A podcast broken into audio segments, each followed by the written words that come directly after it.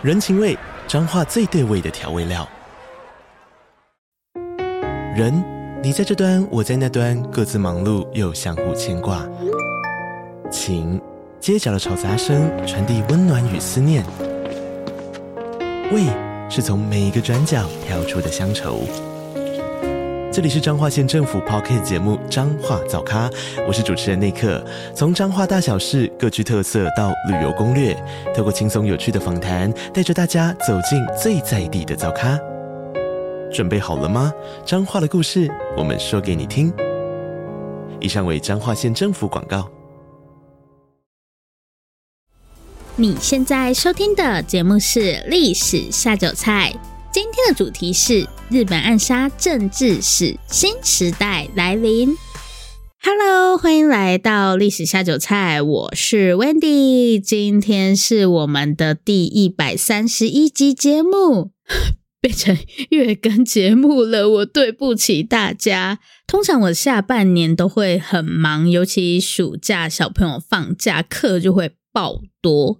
七月八月的时候很长，从什么下午两点上课上到晚上十点，而且我确诊，我还不敢请假，因为是线上远距上课，我就想说应该还好。现在回想起来，真的是到底哪里还好啊？超不好的，好吗？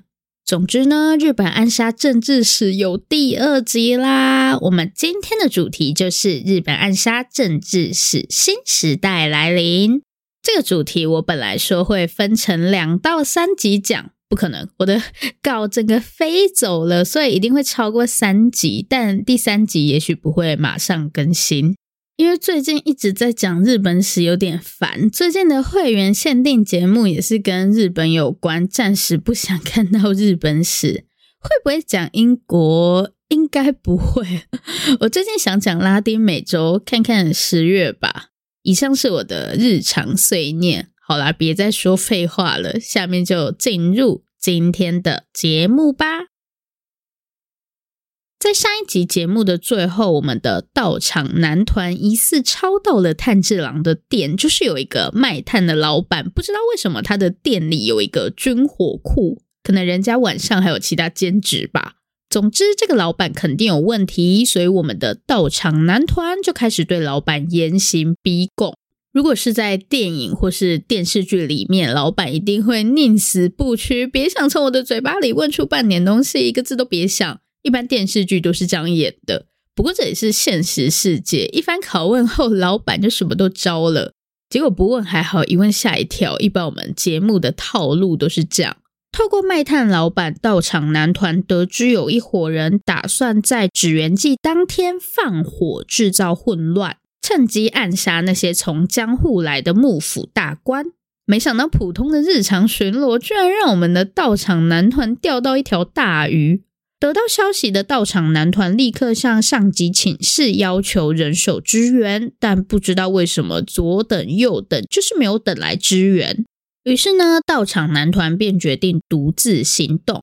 好，目前我们手上唯一的线索是有一群人打算在祇园祭当天制造混乱，但到底是谁要惹事，还有这群打算惹事的人躲在哪里，这些我们通通不知道。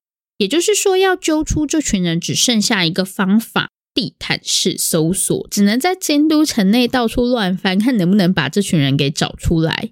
道场男团或许不聪明，但不得不说他们运气真的蛮好的，随便乱搜还真的给他们搜出东西了。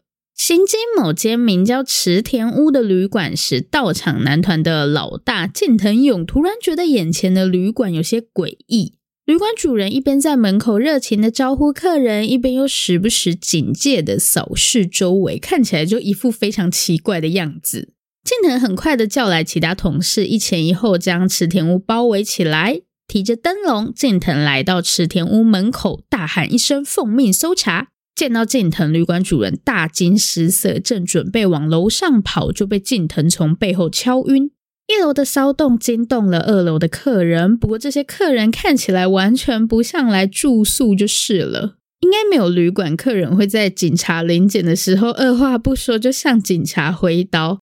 接下来的画面就是双方扭打成一团，根据辛巴军的回忆，大家还记得我们上一集的故事主角吗？就是那个从北海道来的热血少年永仓辛巴。根据辛巴的回忆，这是一场无比惨烈的战斗，旅馆没有一扇门窗幸免，全都被砍得粉碎，每一间房间都血迹斑斑，地上满是断掉的残肢，大概就是一场这么可怕的战斗。池田屋事件让道场男团一炮而红，谁也没想到，只是简单的巡逻任务，还真的让这群乡下武士立了大功。不止幕府，连天皇都给了道场男团一大笔赏赐。现在不能再叫他们道场男团，人家有团名了，叫做新选组，或是新撰组也可以。新是新时代的新，然后选是挑选的选。意思就是，这是一群被精挑细选出来的人。虽然以他们乡下武士的出身来说，这个团名好像有点讽刺。现在先把道场男团的事情摆一边，我们要来介绍新角色了。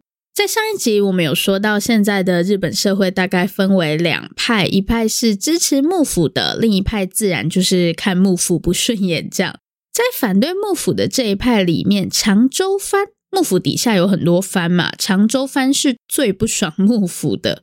至于为什么长州藩这么不爽幕府，这个有点说来话长，是从德川幕府建立时就结下的梁子。总之，这个长州藩是最不听话的。先前池田屋事件的那群人也是长州藩的武士。如果大家有看过《银魂》的话，里面有一个叫做桂小太郎的角色。就是一直被阿银叫成假发的那位先生，他们那一票人就是长州藩武士，然后就整天躲起来搞事，把暗杀将军当成人生目标。这样，我们的新角色呢，大家是不是以为他是长州藩武士？不是，不是。你讲长州藩干嘛？长州藩等等会派上用场，别急。我们解锁的这个新角色叫做西乡隆盛。跟从乡下来的道场男团不同，西乡隆盛是货真价实的武士。除了辛巴军跟老妖冲田道场男团里的其他人，说白了就是普通农民。农民是没有办法跟武士相提并论的。要不是因为局势混乱，道场男团里的其他人根本就不能碰刀，因为他们不是武士。新角色西乡隆盛是货真价实的武士。而且因为小时候受过伤的关系，西乡隆盛根本不能拿刀，但来自武士家庭，就算不能举刀也是武士。虽然西乡家也不是什么大户人家，就只是一般的下层武士而已，但这也足够让西乡隆盛在藩主手下混口饭吃了。插播一下，这个西乡隆盛来自萨摩藩，不是刚刚讲的长州藩哦。好，背景不够，那就实力来凑。这个道理不管在道场男团还是西乡隆盛身上都适用。刀是拿不了了，那就努力念书吧。用功钻研学问的西乡隆盛，很快就靠着白目的性格在藩里声名大噪。那认真读书的部分呢？西乡隆盛的第一份工作是负责收税的。西乡隆盛他们因为是武士家，所以都没有在缴税的。等他亲自下去收税后，西乡隆盛才发现，哇，这根本抢钱呢、啊！一般像我们这种普通人，可能鼻子摸一摸，把良心丢给狗吃，就继续工作。但西乡隆盛不一样，他跑去找老板抱怨说：“老板，你这样真的很不 OK。”西乡隆盛的这位老板也是蛮特别的，面对下属的指责，老板不仅没有生气，还对西乡隆盛产生了兴趣。听起来怎么有点怪怪的？西乡隆盛有话直说的个性引起了藩主的注意，随后西乡隆盛便步步高升，甚至当上藩主的秘书。西乡隆盛比道场男团他们大十岁左右。池田屋事件发生时，西乡隆盛已经是萨摩藩的重要官员了。跟立场鲜明的长州藩不同，西乡隆盛所在的萨摩藩是中立偏幕府派的。所以严格来说，西乡隆盛跟道场男团他们的立场还比较接近。不过很快的，我们的道场男团就要在战场上跟西乡隆盛拔刀相向了。这到底是怎么一回事呢？我们就马上进入下个部分吧。新选组大获成功，本来应该要感到开心的辛巴军，最近却总是闷闷不乐。池田屋事件让新选组一战成名，本来小猫两三只的队伍突然膨胀到上百人，跟着一起膨胀的还有道场男团老大近藤勇的野心。原本深受大家信赖的近藤，成了一个既暴躁又跋扈的上司。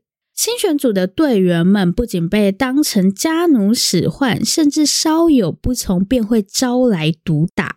另外，我们的初恋学长死了，道场男团里年纪最大的山南静助死了，而且还是被近藤下令处死的。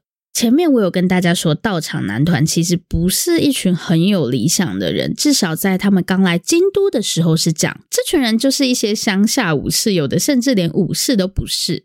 推翻幕府这种国家大事，他们根本连想都不会去想。来监督的原因很简单，就是为了混口饭吃，为了出人头地。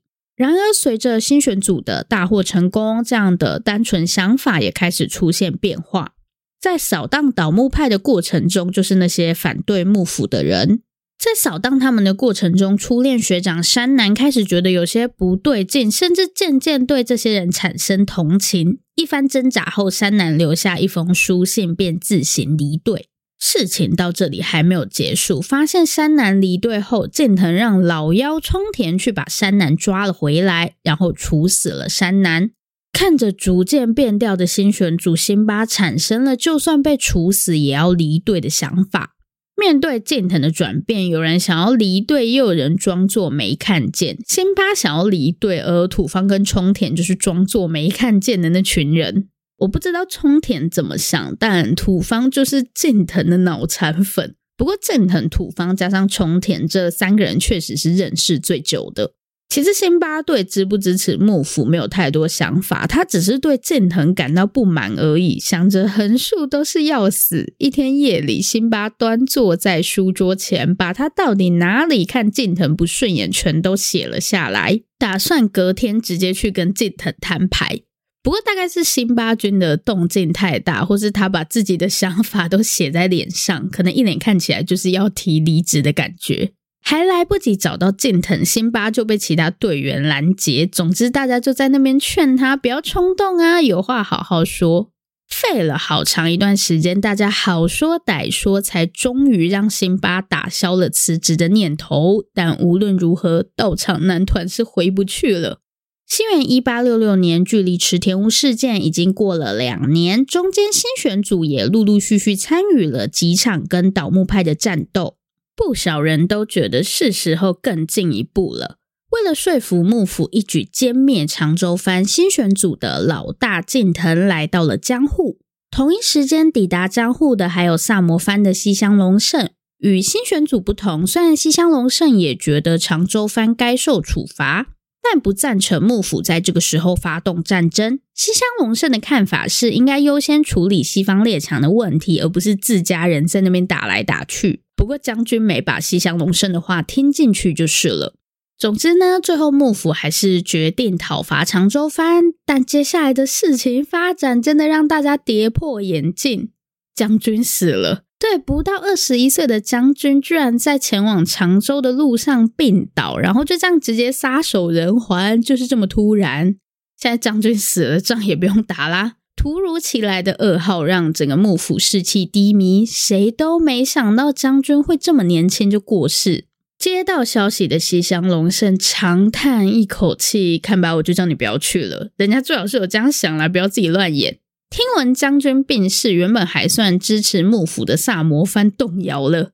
幕府有难，最开心的当然就是长州藩。眼看萨摩藩在那边举棋不定，长州藩的桂小五郎。不是毛利小五郎，也不是桂小太郎，是桂小五郎。桂透过关系直接找上西乡隆盛。总之呢，长州藩就是打算趁幕府一团乱的时候，把萨摩藩拉到自己这边来。从结果来看，小五郎的策略很成功，萨摩藩倒戈了。从黑船事件到现在，就是美国人把船开进江户湾那件事。从黑船事件到现在，幕府说白了就是什么事都没弄好。大家想提意见，结果幕府让大家闭嘴，不给讲话，大家就搞暗杀，直接在日本政治圈掀起暗杀风潮。不过幕府也不怕就是了，继续跟大家硬碰硬。顺带一提，把这些企图对幕府不利的刺客揪出来，就是我们道场男团的工作。总而言之，幕府就是忙着处理反对自己的人，完全没有要自我检讨的意思，也难怪萨摩藩最后会倒戈。那少了一个人的道场男团现在在干嘛呢？将军突然挂掉，他们自然也不好过，整个新选组乌烟瘴气。虽然近藤嘴上说着要拥护天皇，为国家奋斗，但做的却完全不是那么一回事。许多看不下去的队员便吵着要退队，把近藤搞得焦头烂额。不过，我觉得这一点真的不能怪近藤。新选组吃的是幕府的饭，大部分的队员，包含近藤自己，按理说他们是不能拿刀的。如果没有新选组，他们就只能乖乖在家种田，跟幕府作对，不就等于打自己脸吗？正常人在不打算辞职的情况下，都不会选择跟老板唱反调吧？组内乌烟瘴气，但我们的新八军这段时间倒是过得不错。自退队事件以后，新八军就一直飘在外面。有事的时候他会回来，没事就可能在谈恋爱吧。平静的日子很短暂，幕府迟迟没有具体作为，成功拉拢萨摩藩的长州武士，步步进逼。很明显，当时的舆论已经倒向了反对幕府这一派。然后，我们的幕府终于清醒了，他们终于意识到继续这样下去真的会完蛋。于是呢，便有了下面这一幕：将军大人居然主动提议要把政权还给天皇，废除幕府。幕府是认真的吗？那我们的道场男团会因为幕府消失回家种田吗？我们就接着往下看吧。将军居然主动提议要把政权还给天皇，现在是又在演哪出？眼看舆论越来越失控，聪明的幕府想到一招，装可怜。将军主动说要废除幕府，其实是打算来个以退为进。按照目前的局势，幕府完蛋是迟早的事，那还不如主动放手，保全德川家的名声。幕府的盘算是在把政权交还给天皇的同时，保留德川家的政治影响力。有实权才是最重要的，没有实权，就算是天皇又怎样？西元一八六七年，幕府将政权交还给天皇，却又一边开始规划以德川家为中心的新政府。那你前面到底是交了什么东西出去？幕府在想什么？其实大家都一清二楚。清元一八六八年一月十九日，意识到幕府已经没救的萨摩藩开始与长州藩合作。这天，趁着夜色昏暗，西乡隆盛偷偷派人在江户城内纵火，企图挑衅幕府。幕府也是沉不住气，不一会儿便下达了修理萨摩藩的命令。这就是西乡隆盛想要的结果。对，人家就是来引战的，幕府还傻傻上钩。八天后，也就是一月二十七日，幕府终于跟萨摩藩还有长州藩正面对决。这场战争后来被称为鸟羽伏见之战。新选组也去了，不过我们五缺一的道场男团这次只剩两个人参战，除了大家熟悉的新八军，另一个就是近藤的脑残粉土方。那近藤跟老妖冲田跑去哪了？近藤在战争爆发前碰上暗杀，所以还在疗伤中。老妖冲田则是染上了可怕的肺结核，所以就剩辛巴跟土方。好，我们直接讲战争的结果。幕府输了，吃下败仗的幕府啊，还有新选组一群人就灰溜溜的逃回江户去了。两个月后康复的近藤勇被幕府派往前线作战，老妖冲田的病情还是没有好转，所以近藤就带着土方还有我们的新八军出征了。那这次有打赢吗？没有，又打输，对，又输了。而且比打输更惨的是，本来就已经摇摇欲坠的道场男团，打完这一仗后直接原地解散。一次次失败磨光了新选组队员的耐心，不少队员都吵着要离开。不知道是不是因为感觉到这真的是最后了，曾经递过辞呈的辛巴居然苦劝大家留下，说想要跟大家一起奋斗到最后，或是大家一起离职去新公司也 OK。没想到我们的辛巴君也是个性情中人。不过当大家把上面的想法告诉近藤后，换来的却是一顿臭骂。如果是骂大家叛徒也就算了，近藤在意的居然是大家背着他商量这些东西，不是？为什么近藤前后人设可以落差这么大？道场时期的近藤到底去哪了？近藤的话让辛巴心灰意冷，当场就甩出辞呈，直接谢谢，不用再联络了。啊、呃，对，我们的主角下线了。好，所以现在道场男团剩三只病倒的冲田，还有近藤与他的脑残粉。事情到这里还没有结束，在土方的鼓励下，近藤决定再次出兵。一直说土方是脑残粉，不过下面的发展真的让我严重怀疑土方其实是个假粉。在土方的鼓励下，近藤再次出兵，下场却是被敌人活捉并斩首，享年三十五岁。土方，你没事干嘛鼓励他？事情发展到这边，就算你再不想面对现实，也不得不承认幕府就是完了。在建藤被斩首的同时，将军决定交出江户城，德川幕府也正式走入历史。我刚刚说，无论你多不想面对现实，都必须承认幕府的时代已经过去了。不过有个人呢，还在过去执迷不悟，这个人就是土方岁三。我一定要强调一下，虽然不知道为什么讲着讲着土方就变成这种莫名其妙的形象，但我要强调，我还是很爱土方的。我在看博音鬼的时候，到底要买土方的抱枕还是冲田的，真的让我很纠结，所以我还是很爱他的，好吗？不过最后抱枕我还是选了冲田的。插播一下，辛巴跑哪里去了？跟近藤闹翻之后，辛巴自己组了一队人马继续战斗。不得不说，我们辛巴君真的有情有义。在听闻幕府投降后，相隔大概十年，辛巴回家了。那个当初说着要成为剑术大师的少年，终于回家了。让辛巴休息一下，我们去关心土方。虽然辛巴跟土方已经决裂了，我的道场男团。不过这个时候，他们两个人倒是都在今天的北海道。辛巴是北海道人，所以没什么问题。那土方出现在北海道又是怎么一回事？不是来找辛巴玩的，逝去的友情不会再回来了。不愿放弃的土方，还有一些跟他一样不想放弃，但我觉得可以不用讲名字的人，一群人一起跑到了今天的北海道来。幕府倒了，又不想加入新政府的他们，决定自己独立创立了虾夷共和国。如果想知道虾夷族的故事，可以去听第七十一集。不过虾夷共和国跟虾夷族没什么关系，那那叫大家去听第七十一集的意思是，这里的虾夷是地名，指虾夷人居住的地方，政权本身跟虾夷族没有半点关系。德川家都投降了，这个虾夷共和国也不过就是旧时代最后的垂死挣扎。西元一八六九年，在虾夷共和国负责指挥陆军的土方，换上一身西装，带着约三百人的部队前往战场。这场战役既是新选组的最后一仗，也是土方人生的最后一里路。面对来势汹汹的敌军，虾夷共和国毫无悬念的战败了。土方大概是死在了战场的某个角落，直到今天，他的尸体都没有被找到。另外，在土方战死的前一年，冲田因为肺结核在江户病逝，所以道场男团真的就只剩下我们辛巴军了。回到家乡后的辛巴，因为身份敏感而选择入赘。没办法，当时新选组的名声其实很臭。大家都把他们看成是幕府的走狗，为了避免一些不必要的麻烦，辛巴成了山村家的婿养子，既是女婿也是养子将，并改名山村义卫，过起了隐姓埋名的生活。新选组的终结象征旧时代真的已经过去了，那么迎来新时代的日本是否会天下太平呢？应该是不会啦，毕竟这个系列叫做《日本暗杀政治史》。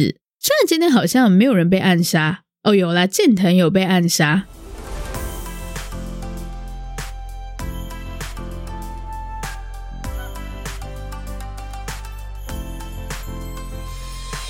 今天的重点整理，其实我今天蛮多话想说的。